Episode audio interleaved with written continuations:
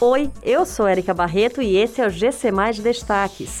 Eventos testes são aprovados e retorno de público aos estádios continua no Ceará. Prefeitura de Fortaleza seleciona profissionais para atuação na vacinação contra a Covid-19. Polo de artesanato da Beira Mar tem horário ampliado a partir de hoje. Após os eventos testes nos jogos entre Fortaleza e Atlético Goianiense e Ceará e Internacional pela Série A do Campeonato Brasileiro, o governo do estado autorizou a presença de público nos estádios cearenses. A capacidade total dos estádios fica restrita a 10%.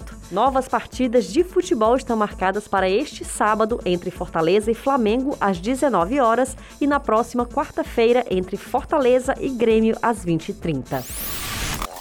A Prefeitura de Fortaleza abriu seleção para credenciar profissionais para atuação na campanha de vacinação contra a Covid-19. As inscrições devem ser feitas pelo site credenciacovid.fortaleza.ce.gov.br. As categorias profissionais contempladas no credenciamento são relacionadas às funções que deverão ser desempenhadas: coordenador, supervisor, vacinador, registrador e cadastrador.